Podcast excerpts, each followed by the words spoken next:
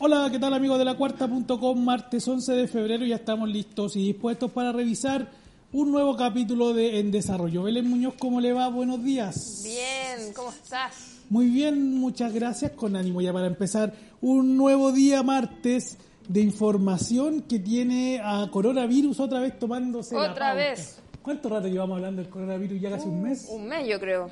Claro, y, de- y ahora el tema es que viene a Chile o, o se están tomando medidas acá en Chile. En las autoridades de China anunciaron que ya sobrepasaron el- las mil personas que han muerto producto de este virus.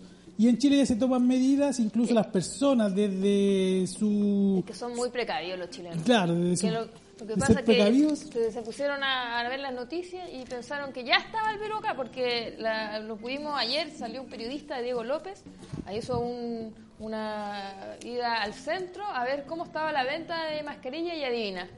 Aumentaron, que- Aumentaron, pero no aumentaron un 10%, 1000%. Hoy es deben tanto estar que... sobando las manos los, de los farmacéuticos. ¿eh? Es tanto que en alguna farmacia y ferretería del centro decían que no habían por estos días que se le estaba acabando el stock y, y algunos derechamente no tenían y lo más chistoso, por lo menos lo que encontramos que era bastante llamativo, es que aunque el chileno va y compra, compra de uno y dos, pero lo que está yendo mucho es chinos. Chinos que están comprando cajas enteras para mandar a los familiares. Claro, allá en China ya están completamente agotadas estas mascarillas y en Chile se recomienda la mascarilla número N95 que es la recomendada por los expertos y la Mutual de Seguridad para prevenir el contagio. La Organización Mundial de Salud alerta que el uso de esta mascarilla es prioritario para trabajadores sanitarios. Ya muchos, muchas personas ocupan este tipo de mascarillas para evitar la, la propagación y como contraer virus y ahora claro, como está coronavirus en la pauta, la gente la ocupa para a pesar de que no ha salido ni a Melipilla, muchos de nosotros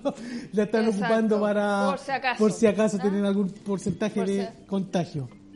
Así que ahí bueno, estar atentos. Eh, bueno, eh, ya desde el MinSal señalaron que eh, lo- debido a esta falta de mascarilla ya se estaba viendo el tema, pero ellos estaban viendo otras medidas de prevención, ya que hay que volver a repetirlo. Acá en Chile no hay coronavirus. Oye, pero no, no son muy baratas estas mascarillas, a pesar de que es un producto que es desechable. Para nada. En las farmacias este producto varía dependiendo del tipo, pero el que cubre la boca tradicional, ese que vemos en las noticias, se está vendiendo entre los 4.000 y 7.000 pesos la caja de 20 unidades y 2.000 la de 4 unidades, o sea, 500 pesos cada una de estas En la mascarillas. ferretería está más barata.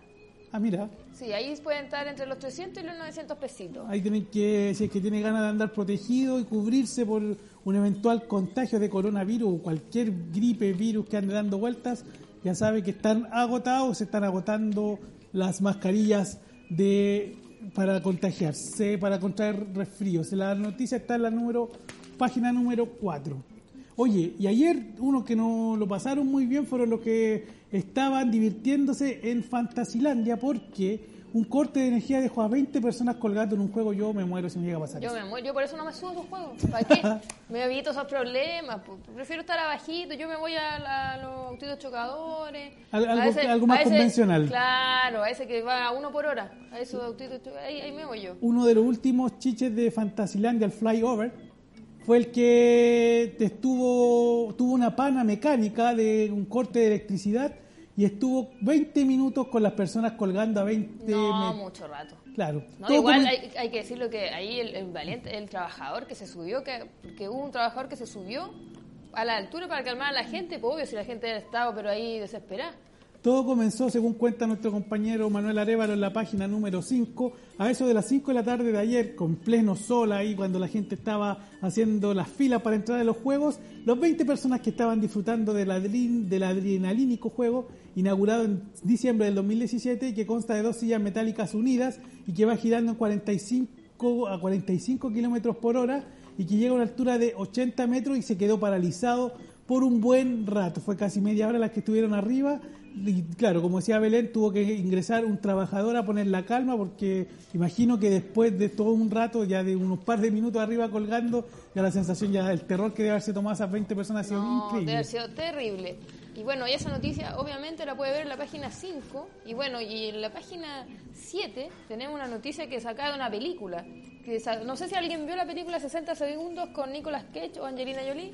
Ya, si, sí. si no la vio, bueno, la puede ver. Bueno, la gracia es que ahí en esa película era una banda de ladrones que robaba vehículos en tiempo récord.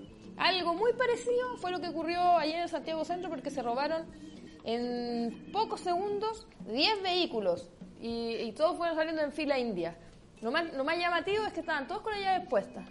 Claro, fueron un robo de auto. Claro, llama la atención, ¿ah? Pareciera que está hasta medio hasta coordinado. Claro. Pero va a tener que ser la Policía de Investigaciones con la Brigada de Robo Occidente quien esclarezca cómo fue posible que desde esta autocar, se, de esta rentacar, perdón, se robaran esta cantidad de autos en el centro de Santiago, que ojo que está el centro de Santiago, se están cometiendo muchos delitos en el último tiempo. Ayer hubo una balacera importante en el centro de Santiago y pareciera que las autoridades están enfocadas en otra cosa. Pareciera que sí, ¿ah? Claro, fueron delincuentes que se robaron 10 vehículos en el centro de Santiago, se llevaron en filita india, así como revelar nuestro No, sí, compañero. de verdad, eh, bueno, oye, justo una cámara ahí de eso y se ve como van saliendo muy tranquilos, ¿ah? como si en verdad fueran los dueños de esos vehículos que están avalados en 200 millones de pesos. Fueron 15 los sujetos que ingresaron cerca de las 2 de la madrugada. Obviamente, eh, esta información está completísima en la página 7 de Crónica. Perfecto, y con esta última información te al mejor estilo de las películas de Hollywood, nosotros nos despedimos de esta edición de martes 11 de febrero. Que tengan todos una muy buena jornada. Belén, nos reencontramos Que estén muy mañana. bien. Chau.